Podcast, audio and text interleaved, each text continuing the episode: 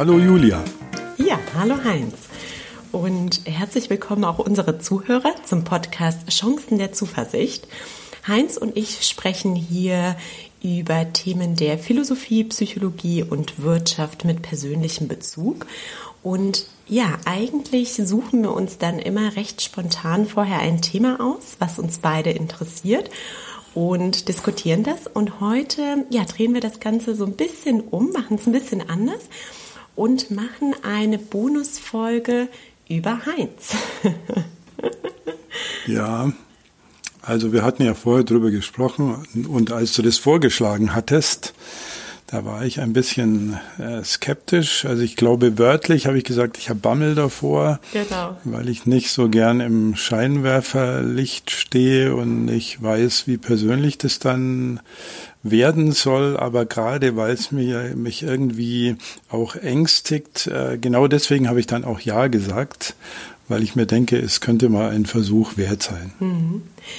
Das ist natürlich super spannend, dass du da sozusagen aus deiner Komfortzone rausgehen ähm, möchtest oder bereit bist. Und ja, ich mhm. dachte mir, dass, ähm, dass unsere Zuhörer einfach sehr, sehr spannend finden würden. Und ja, und auch ich habe total Spaß darauf, dir nochmal ein paar Fragen zu stellen, wie du okay. eigentlich ja zu dem Menschen geworden bist, der du heute bist.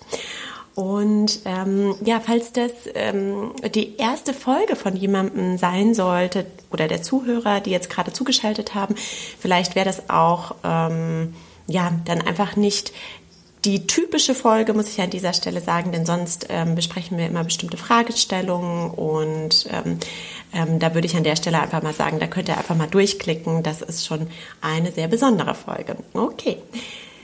Hans, ich habe mir überlegt, weil du ja gesagt hast, dass du ein bisschen Bammel hast, wir könnten ja mit so ein paar relativ einfachen Fragestellungen beginnen. Und ich sage mhm. dir immer zwei Begriffe und du sagst, was eher deiner Persönlichkeit oder dir entspricht. Wäre das für dich okay? Einfach mal zum Start, dann reden wir uns ein bisschen hm. warm. Ja, wo, wobei der, wobei der Bammel-Score da natürlich steigt. Ich höre ähm, ähnliche Formate ja manchmal im, im Rundfunk und da denke ich mir immer, da würde mir jetzt nichts einfallen. Und ähm, okay, wir versuchen. Du musst nicht antworten, du musst einfach sagen, dass, also du musst einfach einen Begriff auswählen. Wir probieren es einfach mal aus. Mit ganz einfachen Einstieg: Kaffee oder Tee? Kaffee. Stadt oder Land? Da wird es schon ganz schwierig. Mitte. Ja, das geht eigentlich. Ist Mitte nicht. erlaubt? nee, Mitte ist nicht erlaubt, aber wir machen eine Ausnahme. genau, Mitte. Buch oder Sport? Das erste habe ich nicht verstanden, das war Buch, oder? Ja, Buch oder Sport? Selbstverständlich Buch. Selbstverständlich. Ähm, Meer oder Berge? Meer.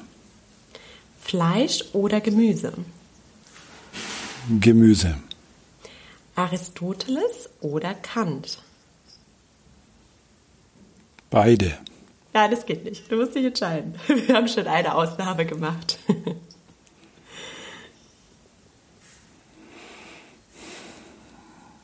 Das ist so schwierig. Das ist genau eine dieser Fragen, wo jede Antwort, die ich jetzt gebe, falsch ist. Okay. Und das ist das Problem. Also sie schließen sich gegenseitig aus und das äh, wäre genau die aristotelische Theorie. Äh, dass man nicht Fragen stellen kann, die sich gegenseitig in der Antwort ausschließen. Also man kann sie natürlich stellen. Also würde ich jetzt mal sagen, mit ganz großem Bauchweh Aristoteles. Frühaufsteher oder Nachteule? Frühaufsteher. Süddeutsche Zeitung oder FAZ? Süddeutsche Zeitung. Fernsehen oder Netflix? Netflix. Psychologe oder Coach? Psychologe. Psychologe. Heinz, vielen Dank. Das war es auch schon. Ja, ja, ich bin schon, bin schon patschnass geschwitzt. Aber das liegt zugegebenermaßen auch daran, dass ich heute unterm Dach sitze. Mhm. Und da ist es ziemlich warm. Ich mache mal das Fenster auf und hoffe, dass es dann nicht zu laut wird. Ja, okay. Hans, und die letzte Frage war Psychologe oder Coach. Und ähm, ja, wie die meisten Zuhörer wahrscheinlich auch schon wissen, du bist ja beides. Ne? Du bist ja ein Diplompsychologe und arbeitest ähm, als Coach und hast viele Jahre als Coach gearbeitet. Mhm. Und ähm, das bist du nun mal dann geworden. Und was wolltest du werden, als du ein Kind warst? Das ist einfach zu beantworten. Also ich konnte es damals noch nicht formulieren, was es ist, aber es sollte was mhm. Technisches sein. Also zumindest war das so ab meinem achten Lebensjahr äh, die Idee, irgendwas, was mit Technik zu tun hat. Ich habe äh, mhm. geschraubt, äh, gelötet, dann mit zehn Jahren meinen ersten Elektronikbaukasten bekommen, dann äh, Flugzeugmodelle gebastelt und alles zerlegt, was man nur zerlegen kann. Also auch, äh, ich hatte mal ein wunderschönes fernsteuergesteuertes Auto bekommen, da war ich vielleicht, äh, war ich vielleicht 13 oder so und Fernsteuerung hieß damals, da war so ein Kabel dran, mhm. an dem man drehen konnte, also nicht Funk. Mhm. Und äh, ich glaube, am ersten Tag schon habe ich dieses Auto zerlegt und natürlich nicht mehr wieder zusammenbauen können, was meinen Eltern nicht so gut gefallen hat.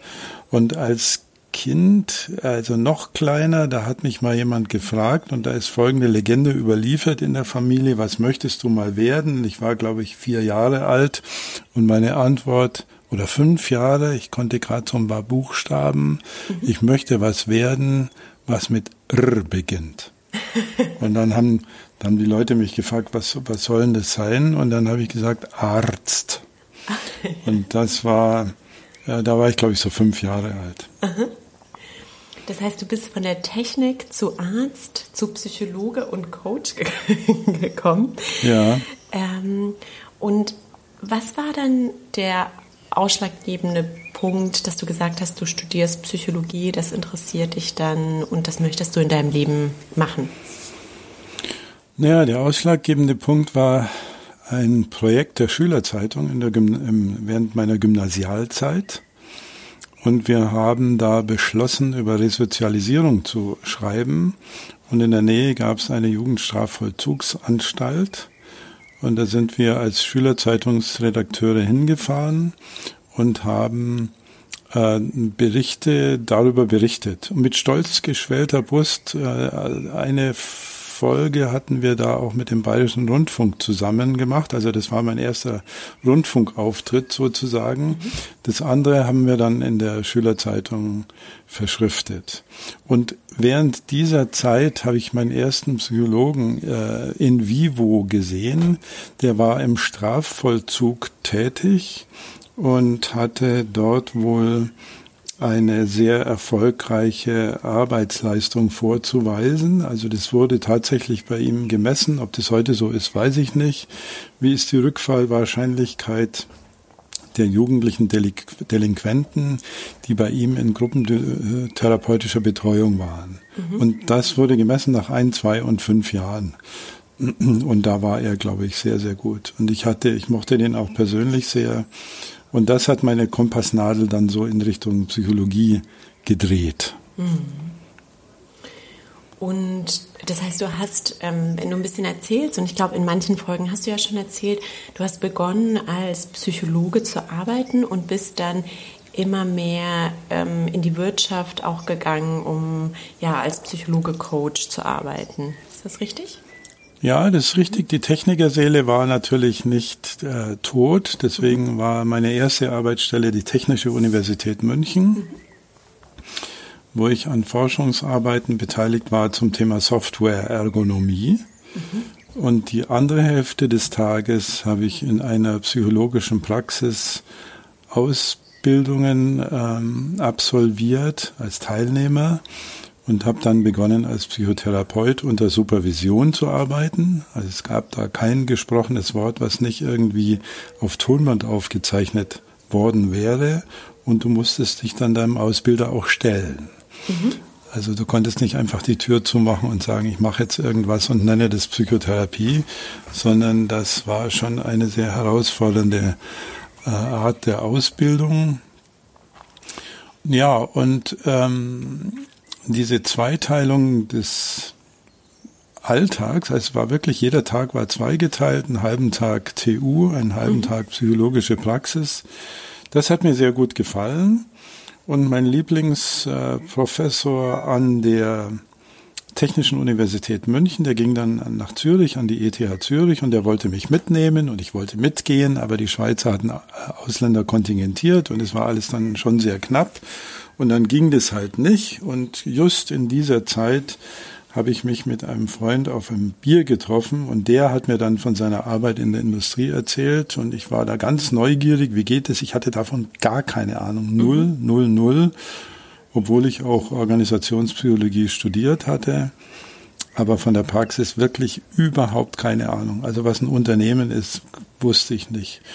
Und, äh, der hat dann auf seine Neu auf meine Neugier hin hat er gesagt, ja, auf Bayerisch, ja, kommst heute. Und dann war ich tatsächlich drei Wochen später in einem Führungsseminar bei einer deutschen Firma und der hat mich da so durchgemogelt. Mhm. Und daraus sind ja jetzt über 30 Jahre geworden. Und was hat dich daran so fasziniert, wenn du jetzt sagst, das war, du warst ganz neugierig, als du dieses Gespräch gemacht hast oder geführt hast. Ähm, was fandst du so faszinierend daran? Ja, ich kann mir das so vorstellen. Also das Gefühl war so, wie vielleicht ein, wie Forscher ein unbekanntes Territorium betreten. Mhm. Also ich war, was Wirtschaft betrifft, äh, weder belesen noch interessiert ähm, ich habe mich auch politisch nie auseinandergesetzt mit Fragen der äh, kapitalistischen oder marktwirtschaftlichen Grundideen. Das ging alles irgendwie an mir vorbei, das hat mich nicht interessiert. Und in diesem Gespräch gab es da dann plötzlich so einen Pioniergeist in mir, mhm. wo ich mir gedacht habe, boah, da gibt's eine Welt, von der du gar keine Ahnung hast. Also so stelle ich mir vielleicht auch einen Unterseeforscher vor oder einen Höhlenforscher oder so. Und äh, das war das war genau der Punkt, der meine Neugier dann getriggert hat. Hm. Und das war jetzt wie viele Jahre her? das naja, das, äh, ähm, der Einstieg war 1984. Mhm. Ja, 84, das heißt. 84 und da hatte ich meine ersten Gehversuche dann. Mhm und ähm, es ging dann so weiter, dass ich äh, dieses Territorium faszinierend fand, mhm. dass ich es gut kennengelernt habe und ich habe dort ausgesprochen kluge und interessante Menschen kennengelernt, habe aber auch äh, die Nachteile einer allzu kapitalistisch orientierten Wirtschaft äh, miterlebt. Hm.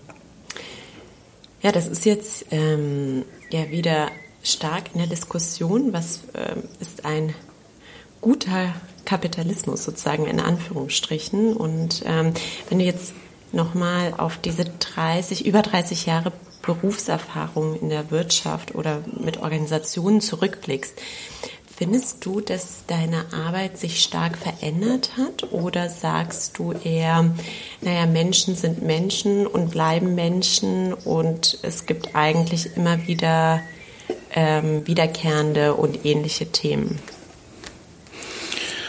Also auf der einen Seite bleiben Menschen immer Menschen.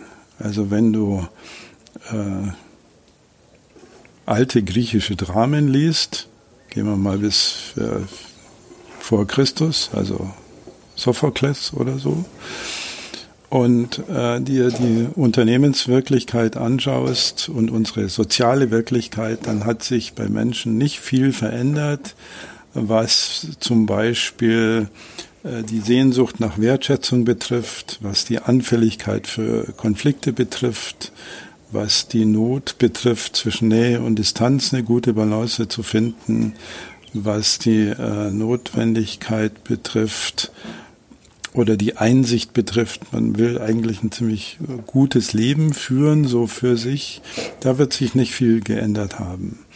Äh, also da nehme ich jetzt aber nicht die letzten 30 Jahre, sondern dann nehme ich die letzten 3000 Jahre. Also da, der Mensch ist Mensch geblieben. Es ist ja auch sehr unwahrscheinlich, dass wir eine Evolution des Gehirns, äh, was eine Million äh, Jahre lang gewachsen ist, dann durch äh, ein bisschen Kultur unter Anführungszeichen plötzlich umprogrammieren. Das wäre sehr, sehr, sehr, sehr merkwürdig.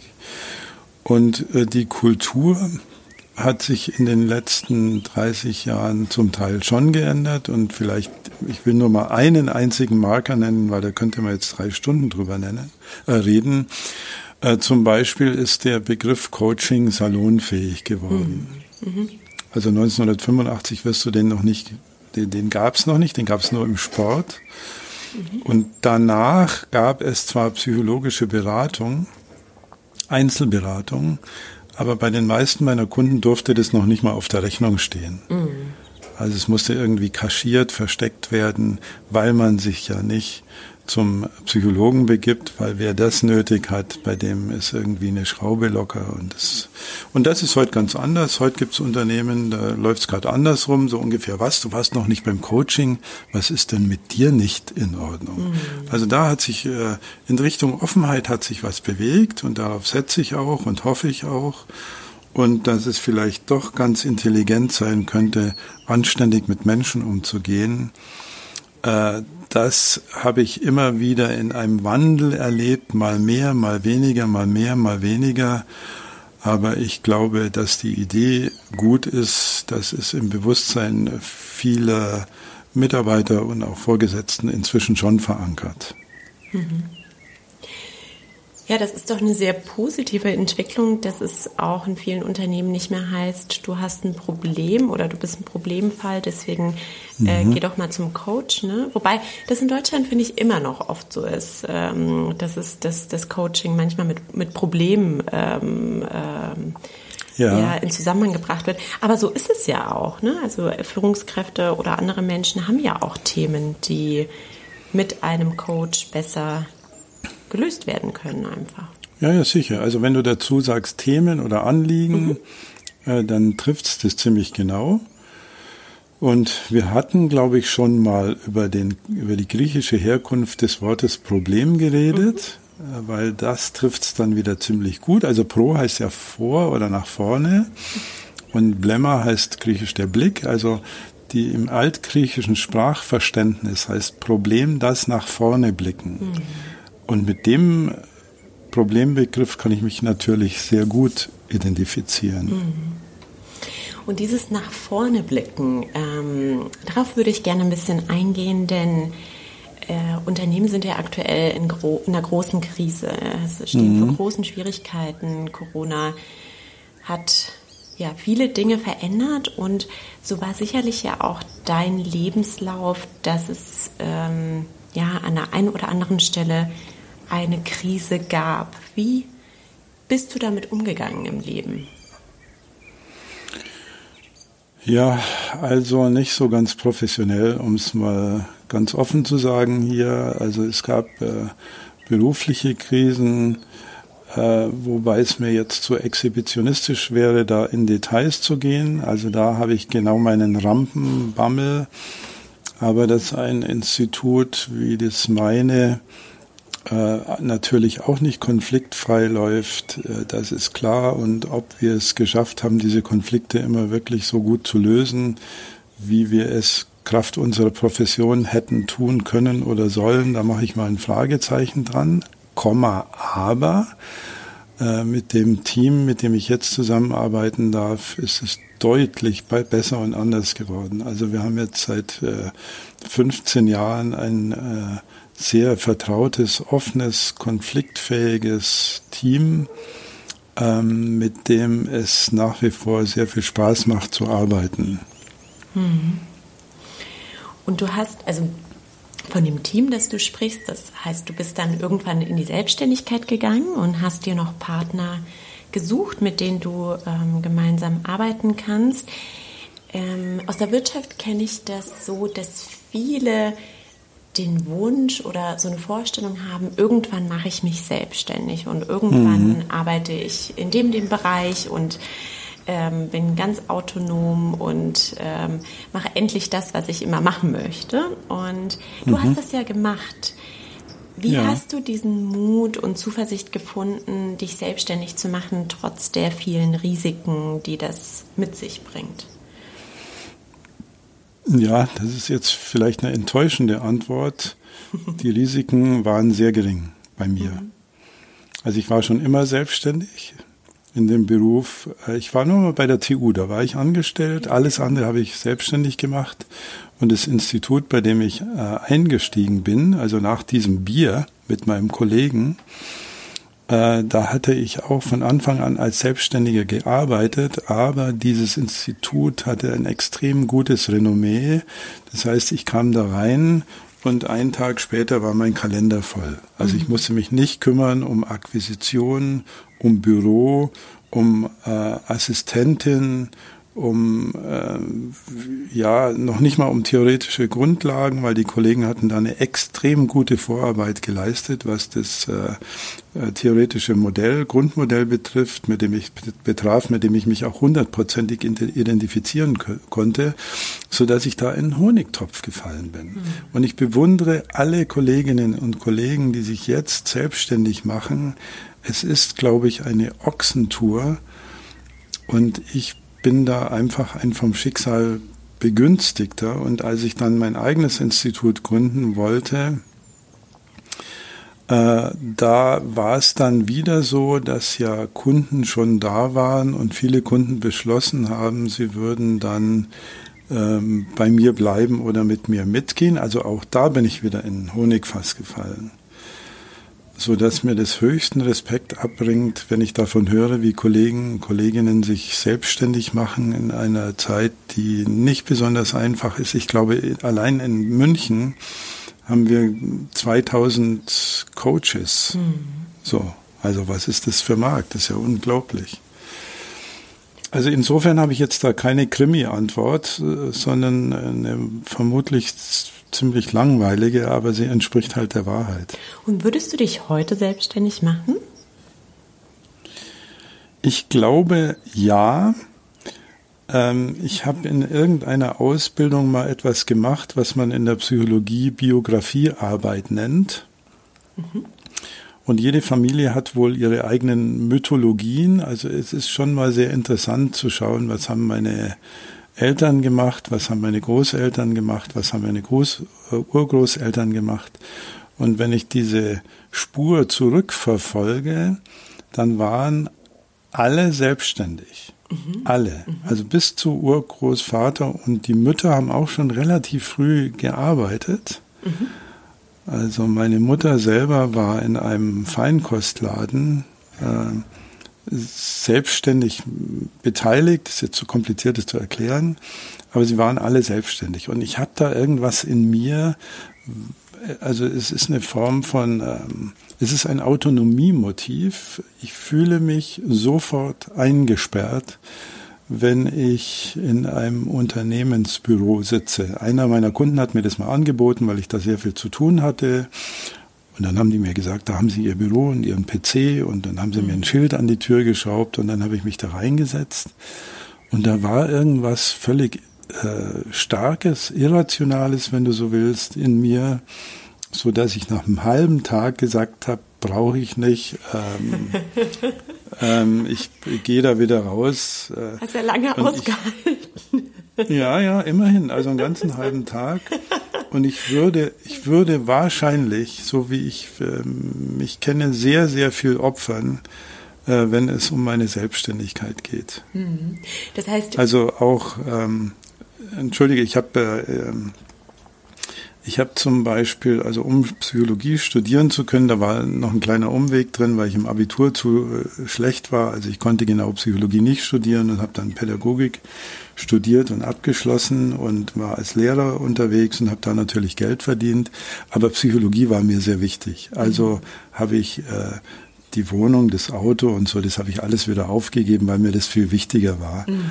als irgendwie jetzt zu sagen, ich habe ich hatte damals einen schönen Volvo, uh, by the way. Damals ein sehr ungewöhnliches, modernes Auto. Aber das hat mich überhaupt keine Sekunde des Nachdenkens gekostet, dieses Auto für ein Studium herzugeben oder so. Mhm. Mhm. Also ich würde wahrscheinlich auch in der, in der, in der Einzimmerbude sitzen, äh, also das, diese Kon Konjunktive sind immer gefährlich und sie sind auch immer nahe dran, möglicherweise falsche Heldengeschichten zu stricken. Da muss man immer sehr aufpassen, wenn man auto, autobiografisch argumentiert. Mhm. Aber aus dem, was ich in mir so erlebt habe, ist das Autonomiemotiv eigentlich ein sehr, sehr starkes. Mhm.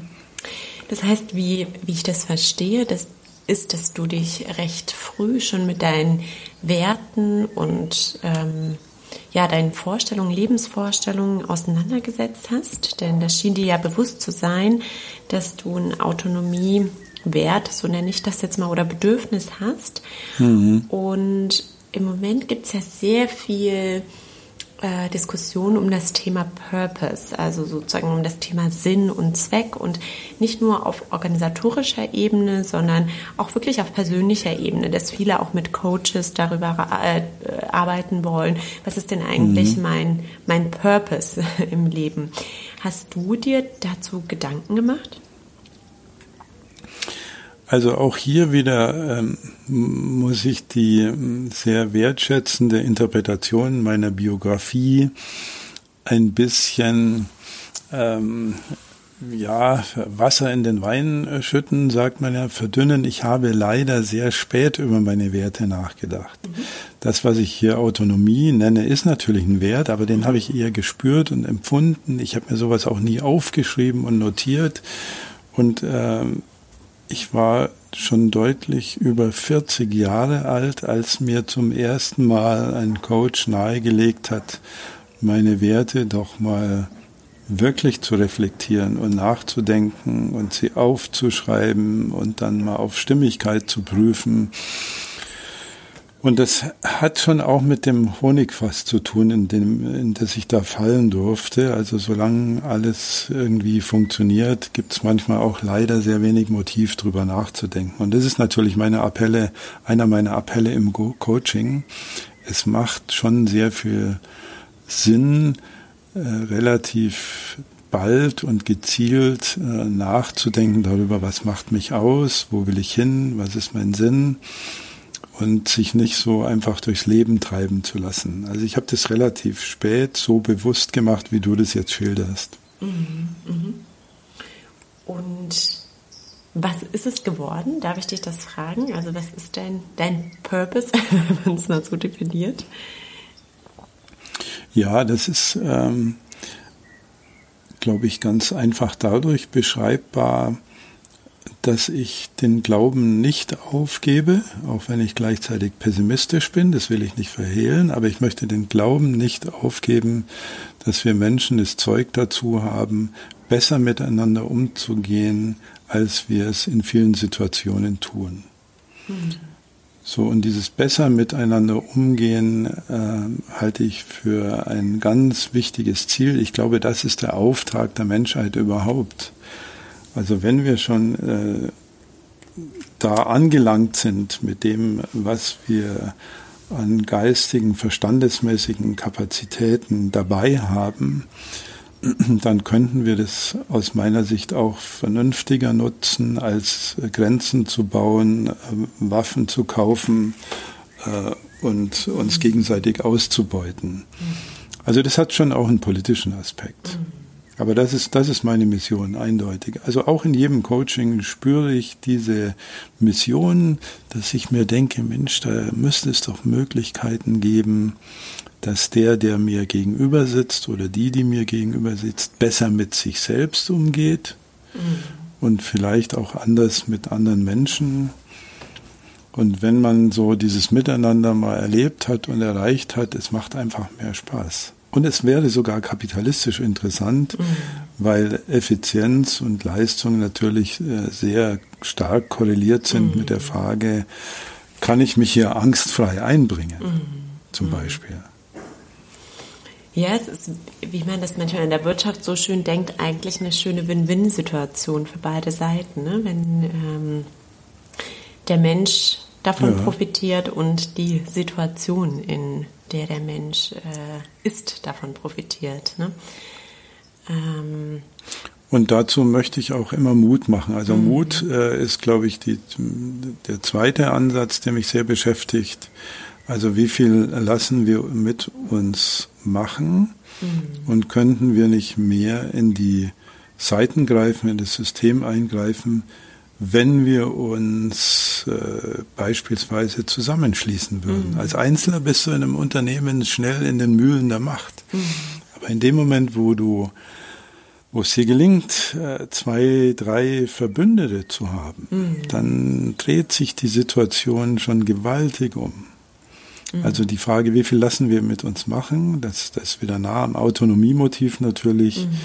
Die beschäftigt mich schon auch sehr viel. Also wenn Menschen sagen, na ja, die Situation ist halt so und da kann man auch nichts machen, dann blinkt bei mir immer die Warnlampe und da möchte ich das doch nochmal hinterfragen. Mhm, mh. Also wieso? Also wobei ich immer realistisch bleiben möchte dabei. Also keine mhm. rosa Brille Psychologie, das interessiert mich überhaupt nicht. Und jemand, der seine Hypotheken abbezahlen muss und seine Familie finanzieren will, dem würde ich jetzt nicht raten, in einen Megakonflikt mit seinem direkten Vorgesetzten zu gehen. Mhm.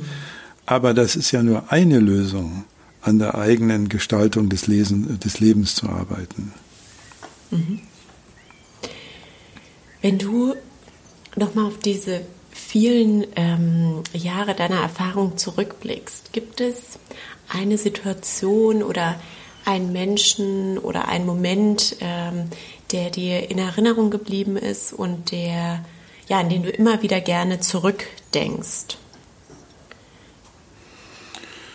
Ja, also da gibt's äh, da gibt's viele Momente. Ähm, ich habe von meinen Teilnehmern oder also Workshop-Teilnehmern und von meinen Coaches äh, sehr viel gelernt. Also ich sitze da mit großen Augen und Ohren und denke mir oft, wie bewältigen die denn so ihr Leben? Und da gibt's viele Geschichten, die mich äh, ja fast fast zu Tränen rühren also mir, mir fällt jetzt mal ein Beispiel ein, aber es ist wirklich eines von vielen, wo die Mitarbeiterin eines Unternehmens sagt, äh, sie fühlt sich, äh, ich mache es mal sehr kurz, also schon sehr ausgebeutet und es äußert sich darin, dass ihr Chef doch immer verlangt, dass sie auf keinen Fall nach 18 Uhr nach Hause geht. Also so Kleinigkeiten, so kleine Machtspielchen. Und dann sollte es halt 18.30 Uhr sein. Und es wäre doch schön, wenn sie ein bisschen früher käme. Und, und so weiter. Also ich glaube, jeder Zuhörer, jede Zuhörerin kennt solche Situationen. Und sie hat sich, ähm, sie hat mit mir daran gearbeitet und hat dann auf einmal sich ein Herz gefasst. Ich habe sie schon noch gewarnt, habe gesagt, haben sich das sehr gut überlegt. Und sie hat dann gesagt äh, zu ihrem Chef, ähm, also es ist hier irgendwie äh, zu eng und sie kann gerne bleiben, weil sie das Unternehmen mag. Aber wenn sie so eng geführt äh, wird, dann würde sie auch, auch gehen. Und sie hat es in einem sehr coolen Ton gesagt und also sehr, sehr verbindlich, sagen wir mal so. Und da hat sie sich das Herz gefasst, hat sie viel Überwindung und Kraft gekostet, aber die Entscheidung war dann reif, sie hat's gesagt und dieser Chef äh, ist fast in Tränen ausgebrochen und hat ihr gestanden, dass er sie auf keinen Fall verlieren will, hat sich entschuldigt, hat sich selbstkritisch dann offenbart und hat gesagt, es war nicht seine Absicht. Und äh, ich mache die Geschichte jetzt mal ganz kurz, äh, fast wie im Märchen. Und sie lebten äh, glücklich bis an ihr mhm. Firmenende so ungefähr. Sie war tatsächlich dann noch zehn Jahre in diesem Unternehmen. Mhm. Und sie haben sich super gut verstanden. Mhm. Also ich nenne das in meinem professionellen Kontakttext manchmal die Radikalisierung des Feedbacks. Mhm. Also in dem Moment, wo es dann ganz offen wird. Mhm damit meine ich nicht wütend, aggressiv oder so, sondern wirklich ganz offen. Was beschäftigt mich, was zeichnet mich aus, was will ich, wo fühle ich mich begrenzt? Dann brechen manchmal Dämme. Mhm. Und dieses halbherzige, äh, ja, ich drück's mal vorsichtig aus, damit mir nichts passiert, Feedback, das geht manchmal schief. Mhm. Ich möchte das nicht zum allgemeinen Rezept erheben, mm. by the way, aber mm. sie hat sich das sehr gut überlegt und es war ihre Entscheidung. Und solche Geschichten bewegen mich dann ein Leben lang. Mhm. Ja. Und was möchtest du in den nächsten Jahren noch machen? Ja, also ich habe mir überlegt, aus den Workshop-Settings auszusteigen. Mhm. Coaching weiterhin zu machen. Unter Corona-Bedingungen läuft das jetzt mit Video. Mhm. Und ähm, in 80 Prozent gefühlt der Beratungen läuft es auch sehr gut. Natürlich fehlt was, aber ich baue mir das jetzt manchmal auch so auf, dass man äh, im Hintergrund der Kamera einen Flipchart sieht mhm. und da habe ich einen dicken Stift und dann können wir gemeinsam sogar was ausprobieren und Übungen mhm. machen. Einer meiner Coaching-Klienten hat gesagt, den kannte ich persönlich auch noch. Der hat gesagt, komisch, jetzt wo wir so über Video arbeiten, ist mehr Nähe entstanden zwischen uns als damals bei unseren ersten zwei Gesprächen. Und ich habe das genauso erlebt. Mhm. Also das, ich lebe für die Idee des Coachings, mhm. weil in Workshops hast du immer nur also du musst die, die Interaktion immer so auf einen fiktiven Durchschnitt der Bedürfnisse äh, irgendwie kriegen und den gibt's natürlich nicht. Den gibt's natürlich nur theoretisch, so dass du die Leute in einer oder anderen Richtung ähm, oft verlierst so, oder verlieren kannst. Und ich überlege mir, ob ich noch ein Buch schreibe. Mhm. Und ähm, du hast ja schon ein paar Bücher geschrieben. Ähm ähm, bin ich mir gar nicht sicher, ob ich die Titel richtig, äh, richtig zusammenbringe. Das eine heißt auf jeden Fall Klug zweifeln. Das ist ein ja. blaues Buch, das steht bei mir im Regal. Dann habe ich, ich sitze leider gerade nicht vor meinem Regal. Dann hast du ein ja. gelbes Buch, das da geht es um Konflikte. Über Konfliktmanagement. Ne? Ja, genau. genau. Dann gibt es ein Coaching-Buch, das nennt sich Fünfwertiges Coaching. Ähm, genau. Und äh, gibt es noch mehr? Ja, es gibt noch ein paar Veröffentlichungen über, also eine, eine Veröffentlichung ist extrem wissenschaftlich über die systemtheoretische Modellierung von Konflikten und so weiter. Das will ich mhm. niemandem zumuten. Und dann habe ich noch mal eins geschrieben mit Kollegen zusammen, das heißt Systemtheorie und Beratung. Mhm. Ähm, ja, und jetzt äh, überlege ich mir, äh, ob ich ein Buch mal schreibe über den Zusammenhang zwischen Sprache, und Hass. Also wir haben ja Hassphänomene ja. und ich glaube, mhm. das hat miteinander zu tun. Mhm. Mhm. Also das würde ich noch machen und äh, auch wenn ich Workshops ausschließe, aber unsere Ausbildung Coach IFB, also IFB steht mhm. ja für Institut für Betriebspsychologie, so heißt ja mein Institut, die äh, Coach IFB Ausbildung, die würde ich mit den Kollegen auch gerne weiterhin betreuen und da mitmachen, auch konzeptionell. Mhm. Wir würden einfach in unsere Notizen dann einen Link ähm, hinzufügen, dass falls jemand sich äh, für das Institut interessiert, dann kann man einfach auf den Link klicken und ähm, sich weiter informieren, oder? Dann, ja, gerne. Genau. Klar. Genau. Und vielleicht noch eine letzte Frage ähm, nochmal zu dieser Buchidee, denn das finde ich ganz spannend, denn ähm, auch das sehe ich immer mal wieder so im Bekanntenkreis, dass Menschen sagen, ah, ich würde gerne mal ein Buch schreiben, aber keiner tut mhm. das dann wirklich. Ja. Ähm, wie hast du es tatsächlich geschafft, dich dazu zu motivieren, diese Bücher zu schreiben? Und was treibt dich da an? Was ist ähm, was ist dein Wunsch mit dem Buch? Naja, Julia, das sind genau die Fragen, vor denen ich Bammel hatte, weil das könnte so eine Sammlung von Peinlichkeiten werden, äh, dass ich hier einerseits äh, so tue, als wäre ich der professionelle Coach und andererseits dieses Klug Zweifeln Buch, das war ein Herzensanliegen von mir, aber es hat gedauert, lass mich mal nachdenken. Das erste Kapitel habe ich 2003 geschrieben und das letzte Kapitel 2017. So, also so viel zur, äh, zur Heldengeschichte über Bücher schreiben. Ja, aber da hast du ganz schön ähm, Durchhaltevermögen gezeigt. Ne? Äh, ich, ich, würde es eher ein Weglegevermögen nennen. Also, äh, äh, aber äh, du hast insofern recht, es hat mich immer beschäftigt und ich habe gut Bücher schreiben können, immer mit Kollegen zusammen oder mhm. Kolleginnen. Mhm. Da gibt es auch noch eins zum Thema Feedback. Das habe ich mit meiner Kollegin Chris Wolf geschrieben oder um es ganz richtig zu sagen, sie, sie ist die Hauptautorin und ich äh, hat mich eingeladen, zwei Kapitel zu verfassen. Solange es zusammengeht, habe ich immer einen guten ähm, Zug drauf, weil ich die Verpflichtungen, die in der Zusammenarbeit dann entstehen und die man sich selber setzt, die möchte ich natürlich auch einhalten. Mhm. So, so ganz allein auf mich gestellt. Da guckt dir ja keiner zu, da kannst du es eben auch mal liegen lassen. Und ich denke, dass ich das heute besser machen würde. Und ich habe viele Autoren gefragt, wie habt ihr denn das gemacht? Und eine einhellige Antwort aller Befragten bekommen, man muss sich dafür mal zurückziehen, mhm. Klammer auf, können, Klammer mhm. zu. Mhm. mhm. Also nicht jede Lebenssituation erlaubt dir das. Aber bei dem Klugzweifeln war es dann tatsächlich so, dass ich zwei Wochen an einen österreichischen See in ein Apartment gegangen bin mit Blick auf den See mhm.